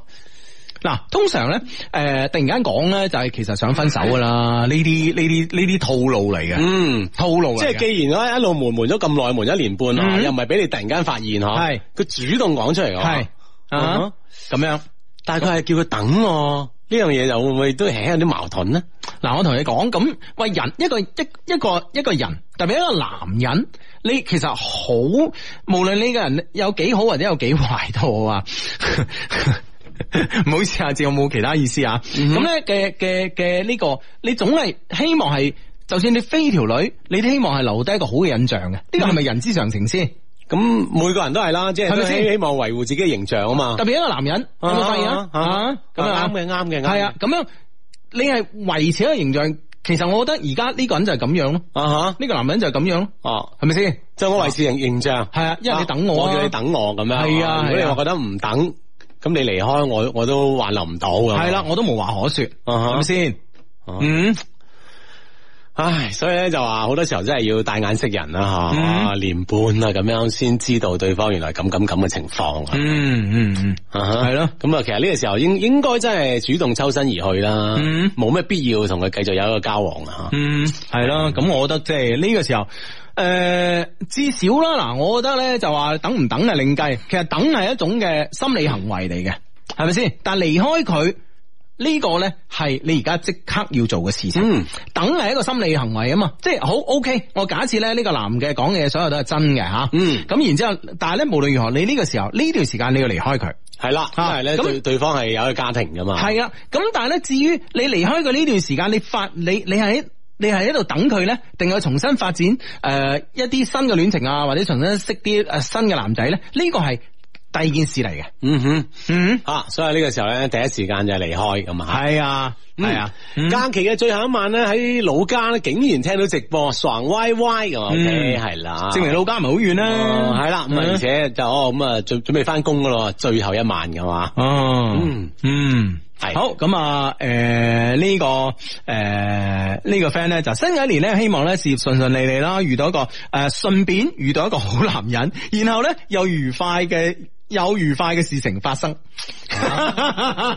哇！我中意啲咁文藝嘅表達，係 啦係啦，愉快嘅事情發生噶 嘛。 唉，啊咁啊正咁啊，希望啦，你哋心想事成啦，係嘛？嗯，好咁啊，呢個 friend 咧有啲唔開心啦，屋企人咧嫌棄我男朋友咧冇樓啦，冇存款啦，而且係單身家庭啊，單親家庭啊，冇媽媽咁啊，家庭背景又唔好啦，啊，就係咧佢阿叔咧曾經有個诶、呃坐過監嘅經歷，特別反對咧我同佢喺埋一齊，但係咧我唔想放棄啊，因為我男朋友咧對我幾好噶，我爸爸咧都已經以死相逼啦，哎呀自己諗啊，诶、自己咧想等佢兩年，但係咧我又廿四歲啦，咁啊，屋企咧逼婚又逼得緊，嗯，喂，屋企嘅反對真係唔係一般嘅反對喎，真係極力反對喎。嗬嗯即係我覺得如果係咁嘅情況，你真係要好慎重咁考慮呢件事啦。嗱，我覺得咧就話咧，诶、其實咧對於女嘅呢個婚事吓，咁、嗯哼樣诶、誒如果咧爸爸出到呢招以死相逼咧，咁我覺得咧你真係應該咧認真審慎、嗯考慮下你屋企人嘅意見，係因為咧通常咧喺我哋見到嘅例子裏边咧，即係做咗做咗嗱做呢個電台節目做咗十五年啦，係咪先吓？喺我哋見到嘅例子裏边咧，其實好多時咧就話诶、誒對於女嫁俾咩人咧，其實咧係媽咪咧會擔心多啲嘅。啊哈啊但系咧，出到老豆以死相逼嘅例子咧，其實真係唔多嘅，證明咧，其實已經係即係你屋企人係極度極度咧，係啦好反好反對，好反對你同佢一齊咯。嗯哼，咁啊，當然我相信咧，即係除咗你口，即係頭先微博上發上嘅原因，可能仲有其他原因吓。啊但係對即係家長啦、屋企人咧咁咁強烈嘅反對咧，呢樣嘢你真係審慎審慎。嗯嗯哼，係啦啊多啲聽下屋企人意見啊啦，其實真係嘅。嗯，係啦，咁啊呢呢個呢個呢個情況之下咧，真係啊，我覺得一定啊，一定。嗯嗯，低低啊，吹婚之夜咧，整個春節啊，都俾屋企人啦、親戚啦，日日話可以嫁啦，可以嫁啦咁。問題就係我仲係單身喎，點嫁咧？話，唉，抱抱單身狗啦，買咗又冇脱單喎，買得唔夠啊，求開金啊，好祝福加持下啦，咁啊，呢位 friend 啊，我們都係小螞蟻二零一七咁啊，係啦嗯，加油加油啊，咁啊，好快啦，二零一八年噶嘛，嗯喺咁多嘅親朋好友吹谷之下咧，誒，又會識到一個誒 Mr. Right 係嘛？係啦，哎呢、個 friend 話機場安檢太多人啦，錯過咗朝頭早六點嘅飛機啊！而家咧喺機場咧要等五個鐘頭咧坐下一班吓，仲少咗半日玩嘅時間啊！真係好心塞啊，求安慰啊！誒，應該唔係喺我哋誒、呃，應該唔係同我哋一個時區話。 嗯，係啊，而家呢個鐘數發上嚟啊，咁啊，係係啦，咁啊唔緊要啊，其實咧誒機場睇下喺喺機場咧，其實靜靜咁樣睇下來來往往嘅人咧，其實都係一件幾有趣嘅事啊。係嘛？嗯定翻落嚟個心咁啊。係啊嗱，當然定唔定得到咧，睇你個人啦咁啊。但係冇辦法啦，有好多時候咧，我哋都要面對現實嘅。嗯係啊事實就係咁啦。既來之則安之啊嘛，係咪先？嗯嗯，啊，咁啊呢诶。呢個 friend 話：，唉，唔好講啦，我我都係同樣係被催單嘅，誒、被逼婚嘅一員啦，啊 咁樣係咯係咯，即係過過年呢個係即係都係咁㗎啦呢個話題係永遠都唔會變㗎唔啦係，其。實咧，我覺得咧，其實大家咧作為單身嘅 friend，當然過年咧被催婚咧係即係好似幾陰公嘅一件事啊！但係你諗下喎，全中國同時咧啊呢件事喺度，每一個家庭喺度發生緊。其實咧呢個係啊，當你自己咧有幸成為其中一員嘅時候咧，其實都應該慶幸噶嘛。 ！一一啲都唔寂寞啊有一種時代弄其他人都係咁啦，係啊有一種弄潮兒嘅感覺。而家咧同我老闆一齊打拼啊，希望今年咧順順利利更上一層樓。我老闆咧係一個好好嘅老闆嗯嚟噶，真係咧好感謝老闆啊可以帶埋我一齊創業啊，係嘛，嗯係啦，咁啊同埋老闆一齊拍硬當係嘛，係啊上係嘛。 唉，冇錯啦，咁啊嗯，唉，如果老闆異性啊，上埋佢，咁啊係咪呢個意思啊親上加親，係嘛啊真係正啦，咁系诶哎呃呢個翻呢、個 friend 咧就話已經翻學一日啦，一一到晚黑咧就感到好寂寞啊，完全適應唔到校園生活啊，點辦啊？仲有三個月一百零二天咧就高考啦，但係點解仲係覺得好耐咧？啊，好似少咗啲咩咁樣，唉，感覺好驚啊！求解求解到咁啊，嗯咁、我覺得诶、呃其實即係面對高高考呢樣嘢咧，係即係我哋所有中國人咧喺中國讀書咧一定要面對嘅事嚟嘅，嗯，驚又係咁，唔驚又係咁啊，係啦，都係都要面對同埋去過去噶，係啊，大學見，嗯哼。系啊，所以你惊佢又嚟，唔惊又嚟，咁咪，唉，咁咪，嗱，我覺得咧，好多時候，诶，形式上邊啦，我哋都係诶讀下書啦，咁啊，讀唔到落去另計啦，但係呢個形式嘅形式上嘅嘢咧，一定要做，嗯哼，嗯，系咯，啊，即係應對你而家要做咩，咁咪做咩咯。係啊係嘛係啊啊啊，唔同嘅階段要做唔同階段嘅嘢噶嘛。係呢個階段咪做呢件事咯。係吓，啊做，好佢，OK 啊吓。嗯，呢個 friend 問我哋問題啦，佢話係重新加入呢個畢誒畢業生應聘大潮咧，定係誒誒以以自己嘅實力咧，相信可以揾到一份仲可以嘅工作，定係咧委屈咁留喺度繼續等機會、等轉機咧嚇？身邊嘅同事同親朋咧，包括自己咧，都覺得呢度嘅平台大啦，發展好啦，而家離開或多或少都會有啲可惜嘅。求各位建議啦，明天咧就要俾領導答覆啦，糾結咗一日嚇，嗯佢又冇講咩原因嚇，點解要離開咁啊？嗯好似你話齋平台又大啦，發展機會又好啦，咁點解離開咧？咁係咯，咁啊，當然旁觀者清咁啊，咁诶旁觀，但係咧旁觀者咧講嘅说話咧，诶雖然咧可能係好中立、好中肯啊，嗯但係問題咧個中嘅滋味咧，佢哋又可能又唔知嘅咁啊，咁我覺得咧嗱，既然诶呃喺。旁觀者嘅角度嚟講，你個平台大發展好啦，咁啊，咁我覺得咧，至少呢方面應該冇錯啦。係咁你至於至於你自己適唔適應誒呢個平台咧，啊呢個平，台咧，咁我覺得咧好多時咧都要靠自己調整自己嘅心態。嗯，啊，真係嘅，其實出嚟做嘢咧，哎呀，即係無無論打工又好，定係你自己開檔做老闆都好，唉，呃我覺得即係幾時話得過你即係百分之一百信心噶？係咪先？一定要改變自己嘅適應環境咯，係咪先？啊系啦，，或或者就更加理性啲，理性咁從幾幾個方面咧去考慮下，比如我嘅薪酬啊，吓自己喺原來嘅平台發展嘅機會啊，嗯啊新如果去到新嘅公司，自己會唔會可以應聘到一啲咩嘅職位啊，即係嗯一啲硬件方面咧，作為一個評估，咁再決定走係咯唔走啊。係啦，係咁嘛啊。啊！但係咧，我嘅建議咧都係暫緩一緩啦，係啊，係咯，睇定啲，啊唔係等睇下自己係咪真係你嘅適應能力咁差，嗯其實某種程度一定係咁樣嘅，嗯哼，吓呢個 friend 話機場冇咩做咪打麻雀咯， 一唔係一攞本書出嚟睇下咯，咁樣嗯 OK， 呢個 friend 咧就相低，我朋友咧上年十月份左右結婚噶，過年嘅時間咧，過過年嘅時候咧，同我講佢要離婚啦，咁啊，因為咧佢點解要結婚咧？因為佢當時咧有咗 B B，所以咧就結婚咁啊，而佢當時咧個女仔嘅父母都話攞佢唔好嫁。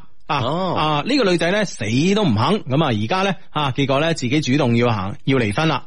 而家走到呢種地步咧啊，所以講咧女仔咧真係有時咧仲係要注意保護自己嘅，仲有父母嘅話咧有一部分啊。啊，仲係要聽 嘅，佢哋咁堅決反對咧，一定係有原因㗎， 有佢原因嘅。唔好咧，只係諗住因為反抗咧而反抗。